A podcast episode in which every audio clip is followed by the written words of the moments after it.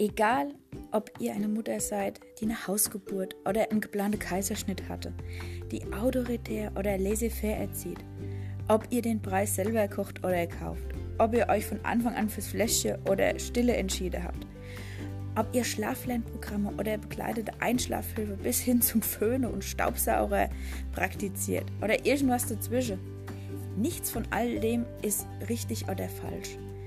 Dieser Podcast soll allen Müttern durch lustige Lieder und ein paar Erziehungsgeschichten Mut machen, wieder ihren eigenen Weg zu gehen. Natürlich habe auch ich vorgefertigte Meinungen, die hier zum Tragen kommen. Aber ihr solltet euch von niemandem, keinem Experten und erst recht nicht von mir, verunsichern lassen. Denn nur ihr seid die Experten für euer Kind und wisst, was für euch richtig ist. Lasst uns wieder richtig Spaß haben am Mutterdasein und in unsere eigenen Fähigkeiten vertrauen. In diesem Sinne freue ich mich, von euch zu hören oder wenn ihr mir zuhört.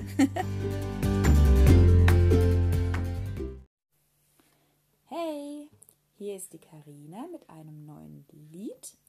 Wundert euch bitte nicht, in der darauffolgenden neuen Folge meines Podcasts spreche ich so ein bisschen als ob ich mich für ein Hoch auf uns entschieden hätte. Also ein Hoch auf uns Mütter, ein Hoch auf uns Väter und ähm, Kinder natürlich, was wir im ersten Lebensjahr so alles Tolles zusammen erlebt haben. Das wollte ich eigentlich singen, weil mein kleiner Theo ja jetzt am Wochenende ein Jahr schon alt wird. Ich habe mich aber jetzt in letzter Sekunde nochmal umentschieden, weil ich zusammen mit Theo, er ist ja so musikalisch, zufällig ein Lied äh, gehört habe, äh, wo ich mir gedacht habe, boah, das muss ich singen, das passt auf den Theo wie die Faust aufs Auge. Jedoch habe ich es nicht mehr im Internet gefunden, habe mir aber daraus zwei Zeilen gemerkt und den Rest dichte ich einfach dazu, so auf den Theo, sodass es passt. Genau, also wie gesagt, dieses Lied ist dem lieben Theo gewidmet, unserem kleinen Goldschatz. Pralle Wangen, Grübchen am Kinn, rosige Lippen mit Zähnchen drin, lockiges Haar, blond und fein, Augen blau, klar und rein. Du wirst jetzt schon ein Jahr, die Zeit mit dir ist wunderbar. Hochs und Tiefs, die gehören dazu. Wir lieben dich so sehr, das weißt du. Pralle Wangen, Grübchen am Kinn, rosige Lippen mit Zähnchen drin, lockiges Haar, blond und fein,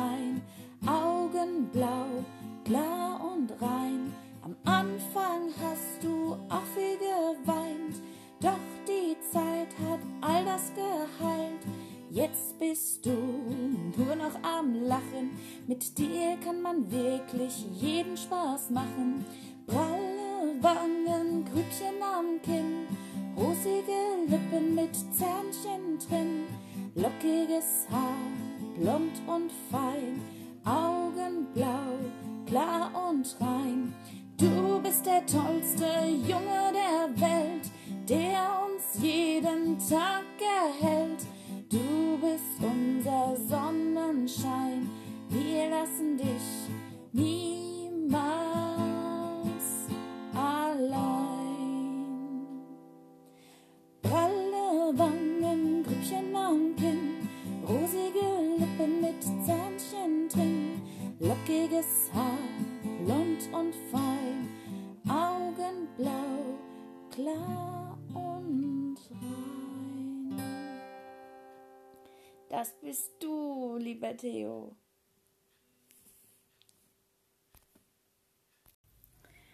Yeah, Theo ist jetzt ein Jahr alt. Genau, Wochenends habe ich ja gesagt, stelle ich immer eine neue Folge rein. Und jetzt ist ja dann Samstag und da machen wir eine Mega-Party für den kleinen Mann.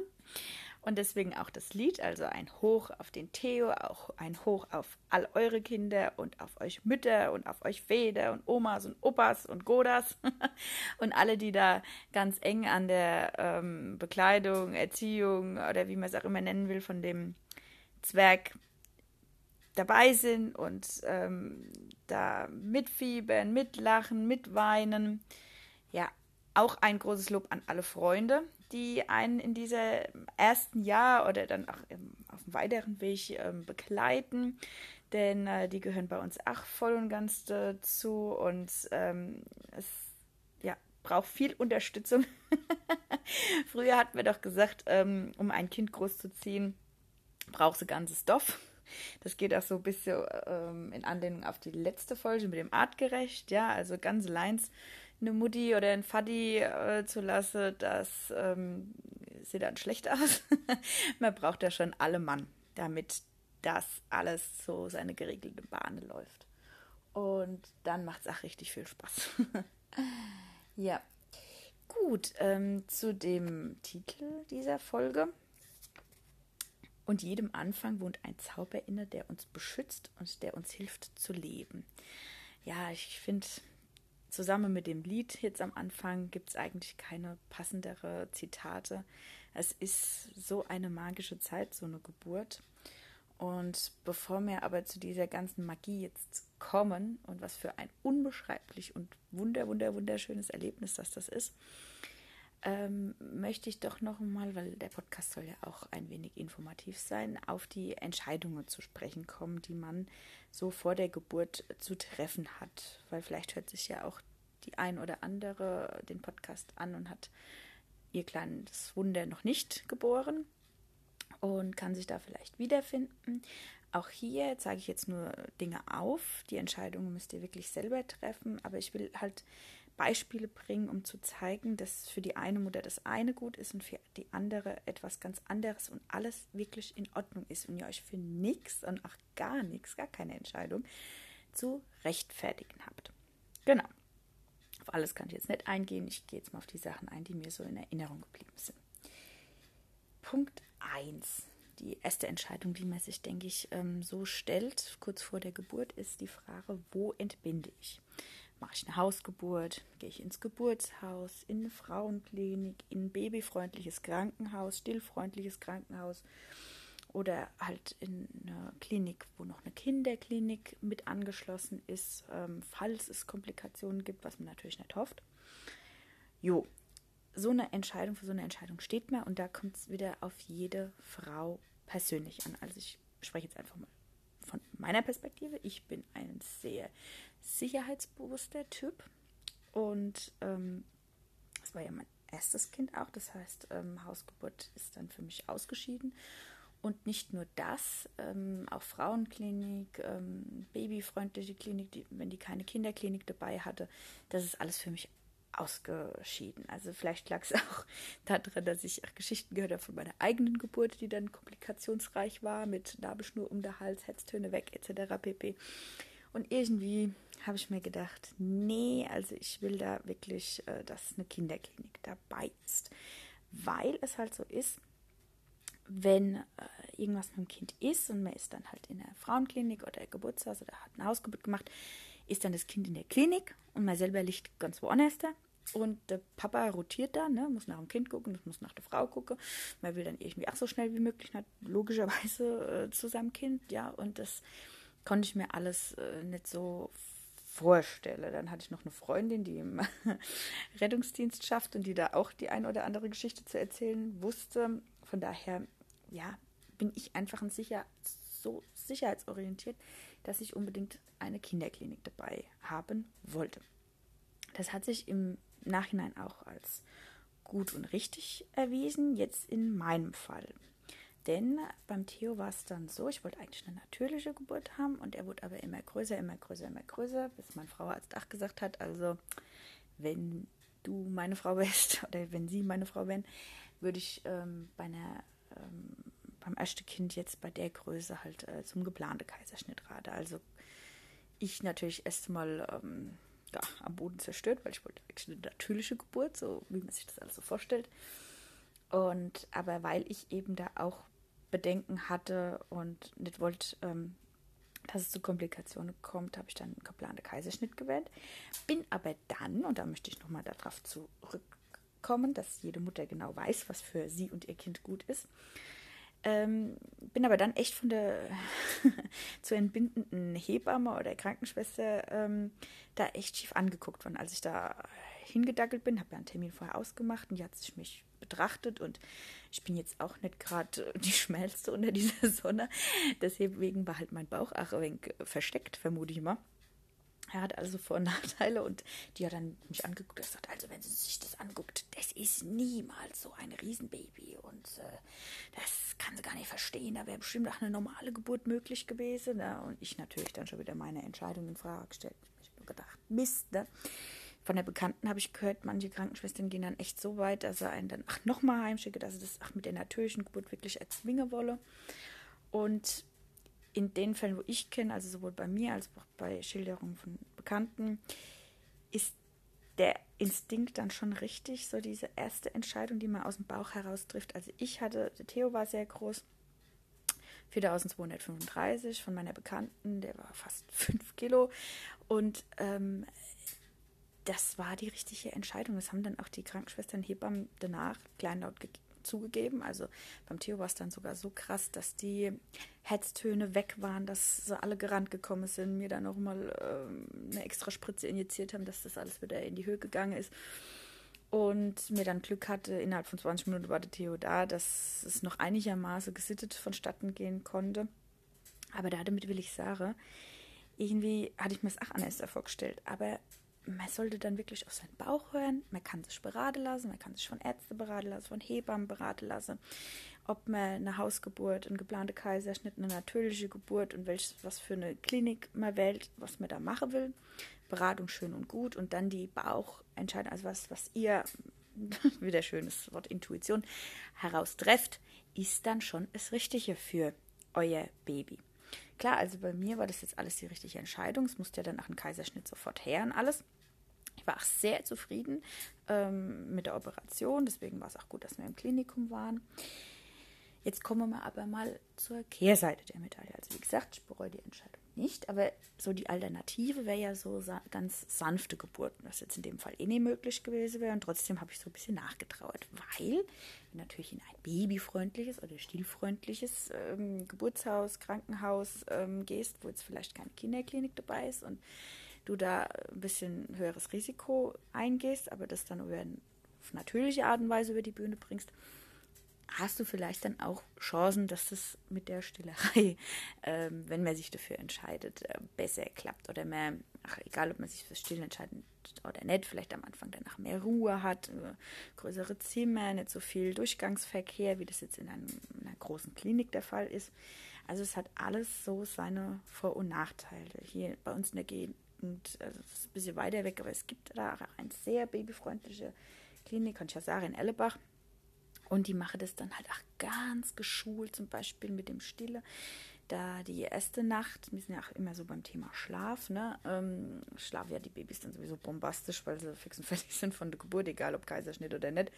Das ist einfach mega anstrengend für die, die Welt dann das erste Mal zu sehen und da sind die ausgenockt.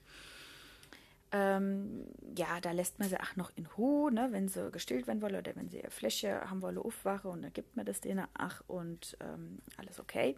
Aber zum Beispiel bei so babyfreundlichen Kliniken oder stillfreundlichen Kliniken, die haben dann wirklich geschultes Personal, wo an einem Strang zieht, die haben da ausgearbeitete Konzepte, da wird sich der Never gesetzt, da werden die Mütter aufgeklärt, also eine Bekannte war da von mir in Ellebach, die hat gesagt, also die setzt sich da eine Stunde neben dich oder zwei, die haben da alle Zeit der Welt und frage dich, äh, ne, ob du nicht doch noch irgendwie ein Anliegen hast oder eine Frage oder ob das schon war und so. Ne?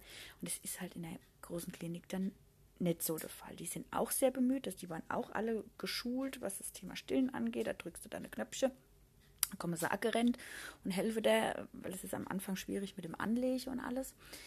Aber ähm, sie sind dann auch ganz schnell wieder weg, weil sie halt im Stress sind, weil sie ganz viele Frauen zu betreuen han, haben. Und wenn du halt in einer babyfreundlichen Klinik bist, dann nehmen die sich sehr viel Zeit.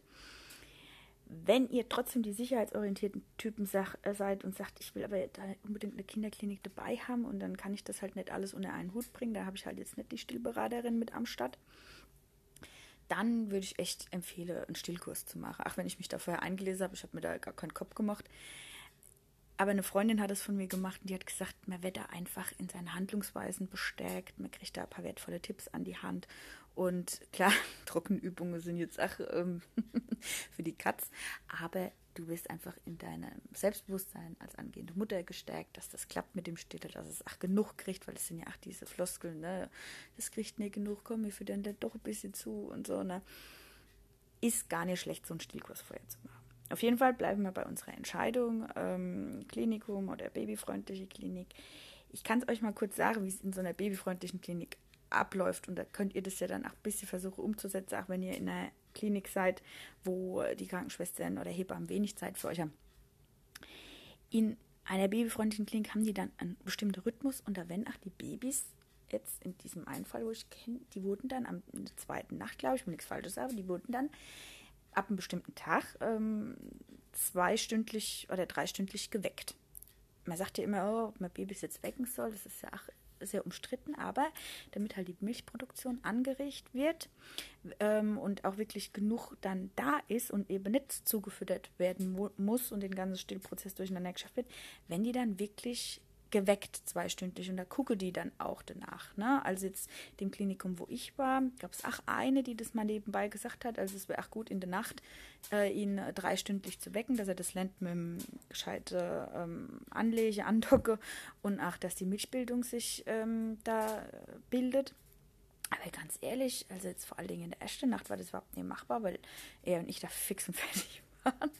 Und äh, dann, wenn da nicht einer wirklich danach guckt und äh, dir da ein bisschen Tipps und Tricks an die Hand gibt, ist es manchmal dann schwierig umzusetzen. Ne? Klar, im Nachhinein wünschte ich mir vielleicht, dass ich ihn nachts doch auch ein paar Mal öfter geweckt hätte. Ne? Aber man ist halt dann froh, boah, das Baby hat einen bombemäßigen Schlaf und ne, ist zufrieden, ist anscheinend äh, alles gut und äh, ausgeglichen und schreit nicht. Und da will man natürlich dann auch nicht neidfusche. Wie gesagt, gibt ja unterschiedliche Ansichten. Die eine Sache wecken ja, die anderen sagen wecken nein. Aber man muss sich dann auch mal hochrechnen, dass halt die Kinder ähm, am Anfang ja nur ganz, ganz wenig Milch abkriegen. Also am Anfang ist das ja nur diese Vormilch. Ach, und äh, selbst dann, wenn es so ein bisschen in Gang geht, ist das ja wirklich ganz wie eine Erbse nur die Menge, ne, was die überhaupt im Magen praktisch aufnehmen können. Und wenn man dann mal hochrechnet, äh, wie viel sie da auf 24 Stunden gerechnet eigentlich erhalten müssten an Milch, ne, um ähm, praktisch ausreichend genährt zu sein, dann müsse die alle drei Stunden eigentlich ähm, an die Brust. Ne? Ja, spätestens. Ich will nichts Falsches sagen, aber ja, da muss man einfach drauf achten. Anlegen, anlegen, anlegen, aber ne, dass es auch nicht wund wird. Also es ist wirklich mit der Stillerei. Bei der einen klappt der super vom Anfang an, weil einfach, ach, das mit dem Anlegen überhaupt keine große Sache ist. Ich war ein bisschen länger im Klinikum, weil ich hatte ja danach einen geplanten Kaiserschnitt und habe da zwei Mütter, waren es drei? Nee, war gar nicht mehr genau. Nee, es waren zwei. Ähm, unterschiedlich gesehen. Bei der einen war das genauso schwierig wie bei mir und auch mit Gekrisch verbunden. Und bei der anderen war das voll der Selbstläufer, obwohl es auch das erste Kind war. Aber da war eigentlich einfach ach, anatomisch, sage ich jetzt mal, ähm, hat es halt ähm, total gepasst und war total einfach. Da ist aber jedes Kind unterschiedlich und hat halt auch unterschiedliche Voraussetzungen mit. Ja, genau. Also, das sind, wie gesagt, die Vorteile von einem babyfreundlichen Krankenhaus und einem Klinikum. Beim babyfreundlichen Krankenhaus weiß ich auch nicht genau, wie es mit der Besuchs Besucherzahl geregelt ist. Da müsst ihr euch auch bewusst machen. Ich meine, jetzt, wir haben Zeiten von Corona. Da ist es mit dem Besuch sowieso äh, nicht weit hergeholt. Da kann man froh sein, wenn der Papa mit darf. Ähm, das sind schon sehr schwierige Voraussetzungen und auch mit Maske gebären. Das ist ja alles gar nicht möglich eigentlich. Ich hoffe auch, dass das wirklich ähm, sich jetzt bald bessert, aber ähm, ich meine, wenigstens könnt ihr dann auch nach der Geburt zur Ruhe kommen. Es ist manchmal gar nicht so gut, so viele Besucher zu haben. Ich weiß, als Frau, man will auf jeden Fall ne, die eigene Mama dabei haben. Also dann, wenn das Kind da ist, ne, dass es gleich sieht und der Papa und äh, meine Schwester, ne, die war da, ach Gode und alles, das war alles äh, super schön. Und der Mann will natürlich auch seine Seite. Äh, dann dabei haben. Das ist auch ganz stolzer Papa und ne, will das Baby auch äh, da zeigen. Das ist alles, alles super schön und ich bin auch ein sehr geselliger Typ und ich wollte auch viel Besuch und so. Ne? Und meine Freundin, eine gute Bekannte, hat mir da noch einen Motzbrief mir und einer anderen Freundin geschrieben, per E-Mail rumgeschickt, ne, mehrseitig, ne, dass sie sich da so ein schlechtes Gewissen macht, den Kleiner da am Anfang so rumgereicht zu haben, dass wir das nicht machen sollen. Aber natürlich haben wir es beide ach gemacht, weil mir ist ja mega stolz und ähm, äh, ich, wie gesagt, bin auch ein geselliger Typ, nicht so der ruhige. Aber man muss echt sagen, das muss man sich mal bewusst machen, weil man, man kriegt ja nicht nur selber Besuch, sondern ähm, wenn man jetzt nicht gerade Einzelzimmer hat oder Familienzimmer, hat ja die Bettnachbarin auch nochmal den ganzen Besuch, auch nochmal den ganzen Anhang. Und manchmal kommen ja dann nicht nur so die Ängsten, ne, sondern noch äh, Tanten, Onkels, zweiten, dritten, vierten Grades oder wer sich da alles ankündigt, Freunde und Dinge. Und im ersten Moment äh, sagt man vielleicht, ja klar, ne, komm doch vorbei. Und dann denkt man sich, oh Gott, wie soll ich überhaupt jemals schlafen? Weil ich sag's euch ehrlich, am Anfang kriegt ihr keinen Schlaf. Also so die pff, meist mit denen ich gesprochen habe, so die ersten Nächte, da schläfst du nicht, da bist du so voller Adrenalin und ähm, dann halt wende mal kurz, vielleicht auch einmal am Tag, wenn dein Baby dann gerade schläft, ach mal so am Wegknacke bist, dann kommt entweder Besuch von dir, von der Zimmernachbarin oder eine Krankenschwester herein, die noch irgendwie einen Tropf anhängen will oder so. Also, oder das Kind auch ab abholen will zum Wieche, zum zu U, zu sonst irgendwas. Also es ist da echt je nach Art der Klinik High Life und das ist natürlich dann für die Anfangszeit, ne, Wochenbett und Stille und so alles ein bisschen heavy. Wobei meine Erfahrung ist halt jetzt, ich war am Anfang so euphorisiert und ähm, über, über, über, über, überglücklich, dass ich das so ganz am Anfang weggesteckt hat, auch wenn mir jetzt so die unterschiedlichen Ratschläge, was die Stillerei anging, äh, von Anfang an gegen einen Strich gegangen sind und ich da gespürt habe, dass da was durcheinander geschafft wird. Also da vielleicht auch noch ein Wort, falls ihr in eine Klinik geht, wo vielleicht nicht ausgezeichnet ist mit babyfreundlich, aber dafür eine Kinderklinik hat oder aus welchen Gründen auch immer euch dafür entscheidet und so dieses einheitliche Konzept fehlt. Ne? Wie unterstütze ich Mütter? Es geht ja nicht nur ums Stille, sondern auch ums Fläschegebe, ums Wickeln, um sonst irgendwas. Ihr merkt schnell, ob da ein einheitliches Konzept da ist oder ob zwar jede Schwester da so einen Weiterbildungskurs gemacht hat, aber doch noch so ihre, na, gibt ja so alte Ansichten, neue Ansichten äh, vertritt. Ja, das merkt ihr dann irgendwann. Manchmal ist es aber dann schon zu spät, weil ihr euch einfach da ne, viele Meinungen schon gehört habt und durcheinander gebracht worden seid, wenn da so ein einheitliches Konzept fehlt, wie gesagt, ähm, achtet darauf und holt euch, wenn nötig, wenn ihr dann wirklich nicht mehr genau wisst, was ist da richtig, was ist falsch von den Aussagen, von diesen Anfangstipps, dann ruft eure Hebamme an oder fragt, ob sie vorbeikommen kann oder ne, irgendjemand, der da wirklich Ahnung davon hat und dem ihr da blindlings, ach, vertraut. Also beim und im Zweifelsfall ist der natürliche Weg immer ähm, schon ach, ein ganz guter. Also was jetzt zum Beispiel die Stillerei betrifft, da ähm, sind sich so die Frauen hier in der einig, ähm, dass da zwar viele Krankenschwestern in dieser Klinik, wo ich auch war, eine super tolle Weiterbildung haben und äh, fast schon Stillberaterinnen sind teilweise, aber unterschiedliche Ansichten haben. Das macht es ganz schwer. Die eine wolle einem sofort Milch ähm, Milchhütchen, wollte ich das sagen, Stillhütchen aufsetzen. Die haben auch sehr viele Vor- und Nachteile. Zwar schützen sie vom Wundwerden und erleichtern auch das Anlegen, aber ähm, man sagt eigentlich, dass es gut ist, wenn die Babys ähm, die nicht brauchen, weil dann vielleicht auch sonst später mal, man kann die wahnsinnig schwer abgewöhnen und auch später kann es dann mal zu Problemen kommen mit dem Entleeren der Brust. Ich habe aber auch schon viele Freundinnen gehabt, bei denen hat es super gut geklappt. Also wenn ihr da, äh, ne, das ist wie gesagt auch eure Entscheidung. Aber das ist halt so ein Thema. Stillhütchen, ja, nein. Und äh, was ich dann auch ziemlich ätzend finde, ist dieses Thema Milchpumpe. Da war, das war zwar eine super liebe Frau, die da vom Verleih von der Milchpumpe war. Echt, also eine der nettesten Menschen, die ich hier gesehen habe. Und da habe ich mich auch mit verschiedenen unterhalten. Es gab welche, die, denen hat so eine Milchpumpe einmal geholfen, um am Anfang diese Milch praktisch mehr anzuregen.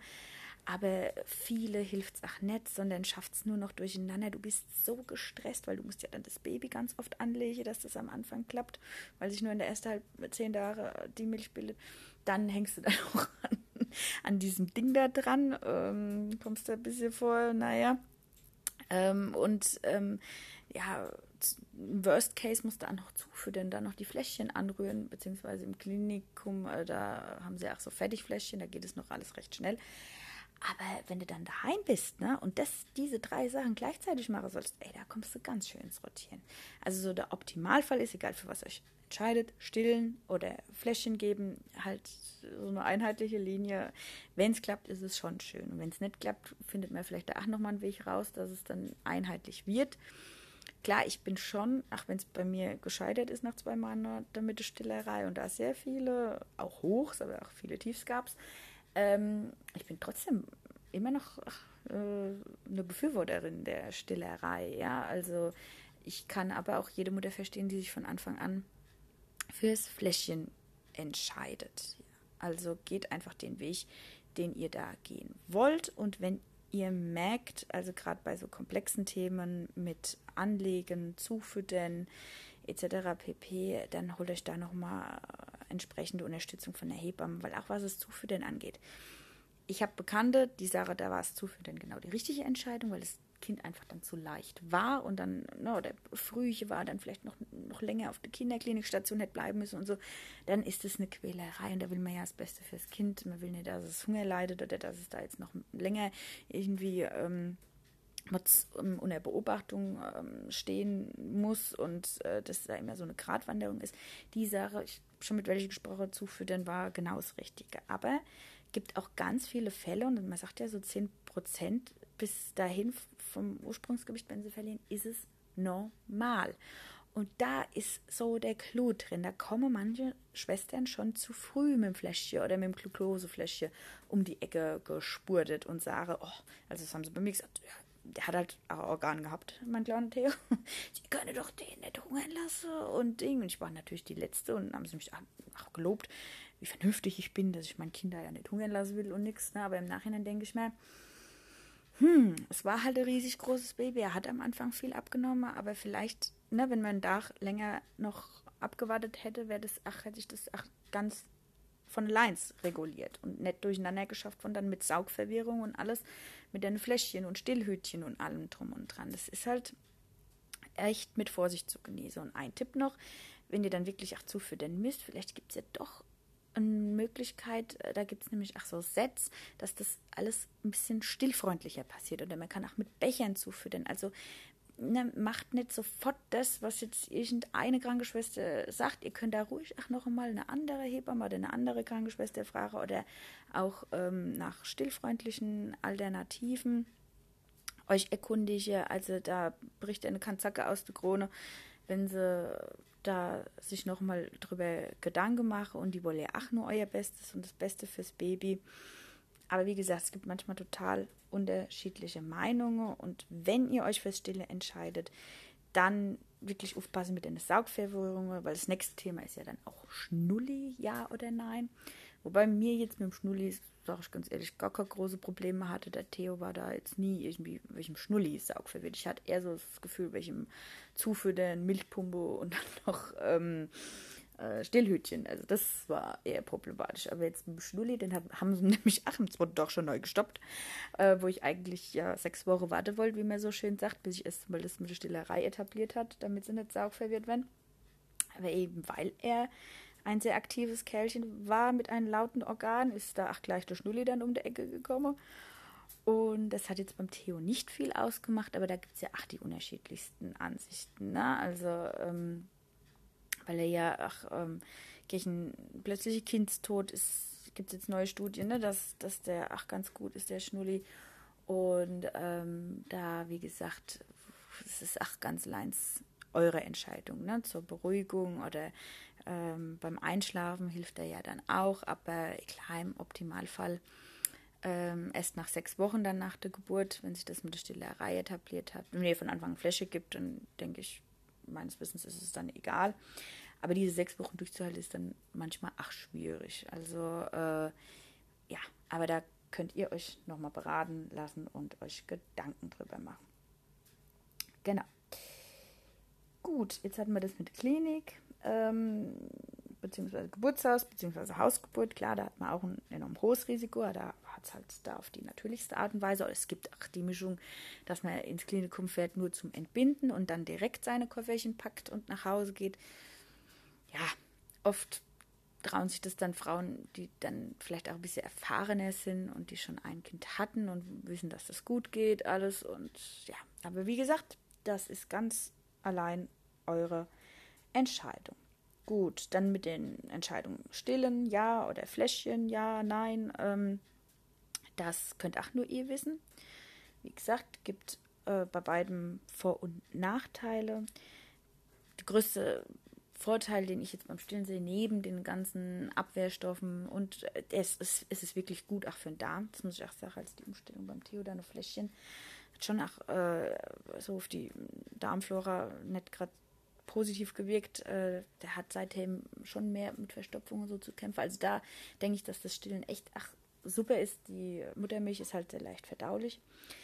Abwehrstoffe, ähm, aber Allergien, das können, finde ich, äh, haben auch viele Stillkinder Probleme mit Neurodermitis und so. Aber das ist nur meine Meinung. Also laut Studien ist halt das Stillen äh, super, super toll. Ich finde es halt toll, was die Beruhigung angeht, weil wir ja auch hier im Podcast so das Thema Einschlafen haben es ist halt die Einschlafhilfe Nummer eins. Also das wirkt wie eine Narkose im Optimalfall, wenn es gut andocken kann, das Baby. Und ähm, oder ich hatte ja dann Stillhütchen, also der Theo, der war da so tief und entspannt, der ist da jedes Mal, wupp, war der weg, da hat er noch gar nicht genug getrunken gehabt.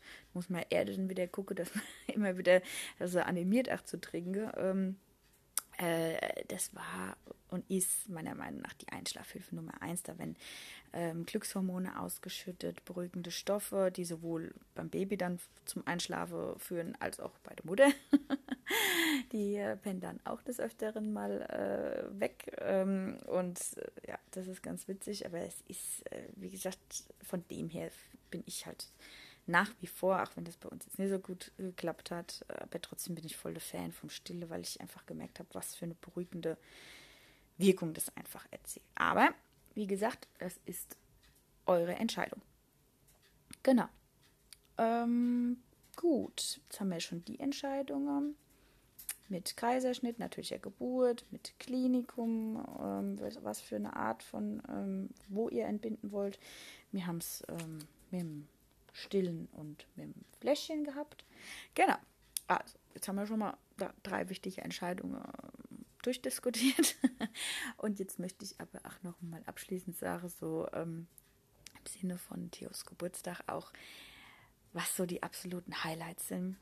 Also neben diesen ganzen Entscheidungen, ne, Fläschchen, Stillen, äh, Geburtshaus, Klinik, Hausgeburt, Kaiserschnitt, natürliche Geburt oder auch, wo wir gar nicht drauf zu sprechen gekommen sind, äh, sind von den ganzen Narkosemitteln, ähm, PDA oder ähm, Dinge, wo es ja auch heiß hergeht. Ähm, manche wurde da partout nix und ähm, wie gesagt, es ist aber ja kein Wettbewerb, wenn ihr euch dafür entscheidet, euch nichts lassen, ist völlig okay.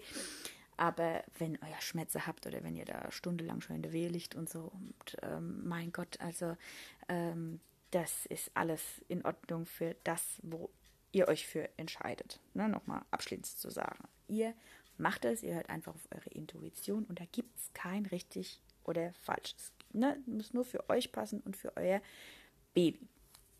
Genau. Ähm, ja, jetzt ganze Entscheidung abgehakt. jetzt kommen wir noch einmal hier äh, zum schönen Teil äh, im Sinne von Theos Geburtstag. Es ist der absolute Hammer. Auch wenn ihr euch da einen Kopf macht und auch wenn es Herausforderungen sind am Anfang, die äh, zu bewältigen müssen oder danach so die erste Zeit mit dem Baby herausfordernd ist. Leute, ihr könnt euch darauf freuen oder die, wo schon dieses Glück jetzt äh, mitgemacht haben, äh, wo das Kind jetzt schon da ist oder vielleicht schon ein bisschen älter ist, wenn das auch so sehen. Es ist der schönste Tag in, wird es sein, in eurem Leben. Also ach, gut, es gibt katastrophale Geburten oder Kaiserschnitte, ne, wo man erstmal dann total ausgenockt ist und sich erholen muss. Und aber wenn das alles gut gegangen ist und wenn ihr dann euer Baby seht und das gesund ist und ähm, da vor euch liegt und schläft. Also das ist ja so dieser Optimalfall. Ne? Ich meine, Ich habe jetzt auch eine Bekannte, da ist es erstmal auf der Frühchenstation jetzt ganz lange Zeit und das ist natürlich dann auch erstmal Sache, die man verarbeiten muss. Aber wenn ihr dann mal dort angelangt seid, ne, dass das da liegt und friedlich schläft, das war bei mir schon von Anfang an so. Mir hatte da halt großes Glück, dass er so gesund auf die Welt gekommen ist. Ach, wenn erstmal die Herztöne weg waren und das alles Highlife war. Aber im Endeffekt ist ja alles gut gegangen. Leute, es war der glücklichste Moment und auch von meinem Mann, glaube ich, kann ich mitsprechen, in unserem Leben. Also bis dahin war es die Hochzeit, die war nämlich auch bombastisch cool bei uns. Aber also diese Geburt vom Theo, das der erste Moment, ich, mein, ich hatte ja Kaiserschnitt, da haben sie mir ja nur ganz kurz an die Backe gehalten und dann gleich rausgetragen. Ich war froh, dass ähm, mein Mann dabei war und äh, dass der dann beim Kleinen war und äh, dabei war, ne, wie er äh, da ähm, geboren worden ist. Und ich bin ja dann nachgekommen direkt. Ähm, das war unbeschreiblich, ne, wie die dann den auf meine Brust gelegt haben oder dann auch diese ersten Stunden und Tage da in, in, in der Klinik. Dieses Baby liegt ja ähm, einfach nur neben einem. Ne? Also das ist ja so cool, dass jetzt die ganze Kliniker haben ja, egal wo ihr hingeht, äh, dieses Rooming in, ne? dass das Baby bei euch ist, wenn es gesund ist und alles. Hey, also man braucht keinen Fernseher, man braucht kein Buch, bräuchte alles gar nicht mitten ins Klinikum. Sonst langweilt man sich ja, wenn man irgendwo in der Klinik leidet und weiß nicht, wie man das Dach rumbringen äh, kann. Hey, aber wenn ihr so ein kleines Baby habt, das liegt neben euch, ihr seid wirklich betrunken vor Glück, habe ich da immer nur gesagt. Also man ist total benebelt, man hat ja Schlafentzug und alles drum und dran. Aber man ist betrunken können vor Glück. Es liegt einfach nur da und, und du überlegst dann, ne, was hat er von mir, was hat er von meinem Mann oder was hat er von irgendwem in der Familie? Und äh, keine Ahnung, also das ist einfach alles so winzig und alles so süß. Und beim Theo war das danach so unbeschreiblich schön, der Moment, ich, ich weiß gar nicht, wann ein Baby die Augen aufmacht, so ein zweiter Tag oder dritter oder so ja, und dann hat er ja schon ein bisschen das Blöre angefangen. Wie gesagt, er war kein ruhiger, ausgeglichener Geist, von Anfang an nicht. Ähm, aber ey, egal, ach, wenn der am Anfang, ähm, da am Dach ein bisschen geblättert, am Abend hat er dann immer mal so eine halbe Stunde, eine Stunde gehabt. Er hat mir abgechillt, hat er einfach nur an die Decke geguckt, hat mich angeguckt. Und ich habe mir nur gedacht, Gott, du bist der coolste liebste und süßeste Menschlein, was auf dieser Welt äh, rumläuft. Ich meine, es wird jede Mutter von ihrem Kind sagen, aber ey, das sind Glücksgefühle. Leute, abschließend, ihr könnt euch sowas von drauf freuen. Es ist das Allergrößte. Also, ähm, wie gesagt, ein Hoch auf unsere Kinder, ein Hoch auf die Mütter, ein Hoch, ne, auch gleichgeschlechtliche Paare, auf, hoch auf die anderen Mütter oder zwei Väter, egal. Ein Hoch auf uns alle. Das ist ein ganz, ganz tolles Abenteuer, das jetzt dann erst begonnen hat. Bis zum nächsten Mal. Tschüss. Ein kleiner Exkurs noch. Sorry, ich muss ein bisschen leise sprechen, weil der Theo gerade schläft. ähm, als ich die Folge nochmal gehört habe, ist mir aufgefallen, dass wieder das Thema gleichgeschlechtliche Paare mit Babys doch ein wenig zu kurz kommen. Am Schluss habe ich es ja noch mal kurz erwähnt, aber eine Freundin von mir, eine ganz liebe, hat mich darauf mal aufmerksam gemacht und mir ist das auch ein wichtiges Anliegen, weil ich eben viele Freundinnen habe, die in gleichgeschlechtlichen Beziehungen leben und sich auch durchaus vorstellen können, später mal Kinder zu bekommen. Ne? Genauso äh, möchte ich alle ne, Homosexuelle, Diverse oder alle ansprechen, die einfach äh, eine Lebensform von oder Form haben oder alleinstehend sind, die jetzt nicht zu diesem klassischen Einheitsfamilienbrei entspricht, ja. Denn gerade ihr, oder ich kriege das so im Freundes- und Bekanntenkreis mit, kriegt ja dann auch manchmal so wie wir alle Mütter, Eltern ähm, einen blöden Spruch reingedrückt oft so in die Richtung, naja, überlegt das euch nochmal gut, weil vielleicht wird das Kind ja dann gehänselt in der Schule, wenn es zwei Mamas oder zwei Papas oder diverse ähm, als ähm, ne, Mamas und Papas hat oder so. Und da kann ich nur entgegnen, also das ist der größte Quatsch der Menschheitsgeschichte.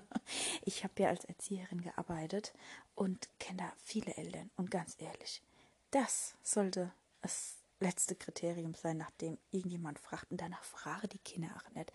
Und selbst wenn es in der Schule dann mal welche dieser Sache gehänselt werden sollte, wir werden aber alle mal gehänselt oder sind gehänselt worden früher. Und das können tausend Sachen sein. Der eine wegen der Brille oder weil er ein bisschen dicklicher ist oder ne, ähm, weil ne, die Eltern, keine Ahnung, irgendwelche Besonderheiten haben, aber scheiß drauf, Leute.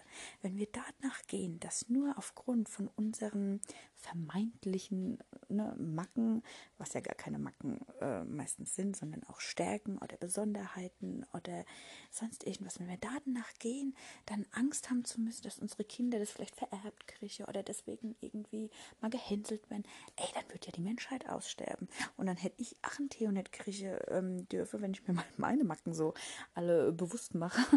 Und der Theo ist aber das aller, aller, aller, allerbeste, was ich in meinem Leben fertig gebracht habe. Ja, also von daher macht euch von den Sprüche frei. Und egal, wer das euch um die Ohren haut, da könnt ihr wirklich mal kräftig verbal zurückschlagen. Also nur verbal, wenn möglich.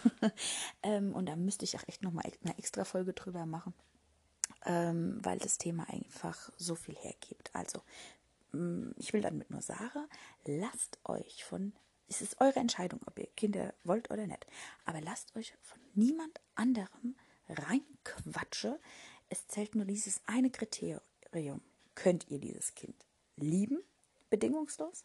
Und wenn ihr das mit Ja beantwortet, dann seid ihr perfekte Eltern. Und lasst euch von keinem was anderes erzählen und lasst euch nicht diesen magischen, magisches Glück berauben. Also es ist wirklich, es ist so toll. Ne? Und bitte hört da nur auf euer Herz. Genau. Okay, das war das eine, was ich sagen wollte. Und dann ist mir beim Hören noch was aufgefallen, was ich vielleicht nicht erwähnt habe oder was zu kurz gekommen ist, weil ich habe ja so groß getönt, ja, wenn das Kind dann gesund ist, dann wird es euer glücklichster Tag im Leben sein. Natürlich auch, wenn das eine Behinderung hat ähm, oder jetzt nicht äh, so diesem Ideal entspricht, mit irgendwelchen Besonderheiten auf die Welt kommt, natürlich kann das auch dann euer absolut schönster Moment sein. Es kommt, denke ich, darauf an, ob man es schon während der Schwangerschaft was geahnt hat, sich da schon darauf einstellen konnte. Dann kann man sicherlich diesen Moment des Lebens, der Geburt, äh, ganz anders genießen, wie wenn man da jetzt ähm, total überrascht von diesem Schicksal ähm, ereilt wird.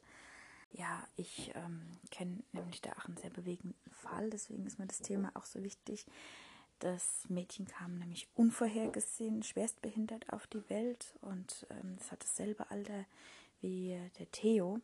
Und deswegen möchte ich da kurz auch noch ein paar Worte sagen, weil diese Eltern, für die haben ihr Glück trotz Behinderung so gefeiert und ich habe die da so bewundert für ihre Kraft, die sie da aufgebracht haben, weil gerade ich ja, ich meine, ich habe die Anfangszeit auch sehr genossen, aber dann mir ja dann moralische gemacht, welche der Stillerei, weil es nicht geklappt hat und so und dafür braucht sich ja keine Frau eigentlich ein schlechtes Gewissen machen, wenn es nicht klappt oder auch wenn man sich von Anfang an gegen Stillen und fürs Flächen entscheidet. Ja, aber ich kleine Idiotin, habe das natürlich par excellence da auf die Spitze getrieben. Und klar, mir war nur das Wohl vom Theo am wichtigsten und ne, darüber habe ich nur nachgedacht. Aber da denke ich mir, ich hätte vielleicht auch das ein oder andere Mal noch dieses Glück die mehr feiern sollen. Und das mit so ganz kleinen, banalen Sachen, auch nur zum Beispiel so Dankeskarten gestalten. Ja, da ist mir ja auch also voller Stolz und Dings habe ich bis heute noch nicht geschafft. Gut, ich bin da vielleicht auch nicht so der zuverlässigste Typ, aber diese Eltern von dem Mädchen, wo schwerstbehindert auf die Welt gekommen ist, die haben das gemacht und die haben so mit Liebe diese Karte gestaltet, mit Bilder. Ich habe da Bilder von dem Mädchen gesehen.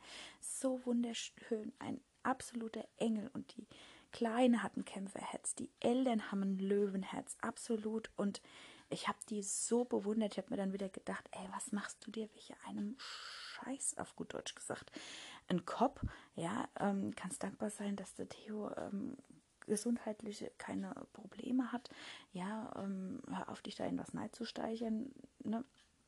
Und ich habe diese Eltern so bewundert, wie die, ne, mit allem umgegangen sind und einfach dieses unbeschreibliche Glück trotz aller Belastungen zu schätzen wusste. Und ja, also wie gesagt, ich kenne die Leute nicht persönlich, aber ich habe das halt erzählt bekommen und die Karte gesehen, die so voller Liebe da geblüht hat. Und ja, also in diesem Sinne möchte ich sagen, egal was für Handicaps oder Herausforderungen uns auch das kleine Leben da mit sich birgt. Ne? Die Anfangszeit ist ja eh schwierig und erst recht, wenn dann gesundheitlich Probleme auftreten. Aber auch da, auch wenn ich da nicht aus eigener Erfahrung sprechen kann, ich möchte euch aber auch da Mut machen, dass ihr das packen werdet, dass ihr als Familie zusammenstehen werdet. Und wie gesagt, ich wünsche euch allen das absolut beste und glücklichsten Stunden, Momente, Jahre eurem kleinen Wunder. Macht's gut. Tschüss.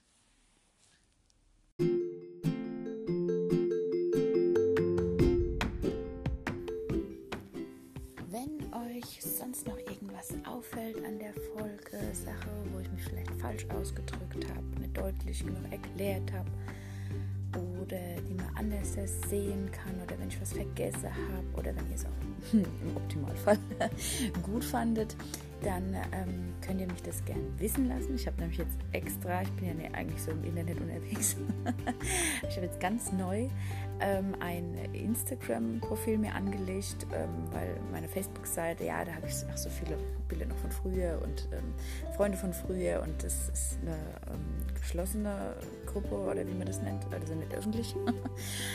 Aber ich habe mir jetzt extra ein Instagram-Profil zugelegt, ganz, ganz neu, kenne mich noch nicht so gut aus wo ihr mir dann aber Nachrichten zukommen lassen könnt oder auch wenn euch noch Themen irgendwie interessieren oder wenn ihr sagt, boah, können da und da drüber, könnten wir doch auch mal sprechen, das ist ein interessantes Thema, dann lasst mich das sehr, sehr gerne wissen.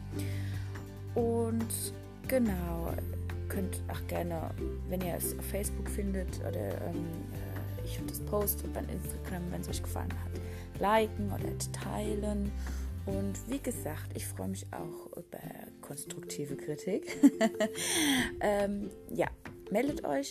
Und zwar, also derzeit heißt das einfach Carina und dann ein ähm, Bindestrich unten, also so ein Platzhalterzeichen, Stab.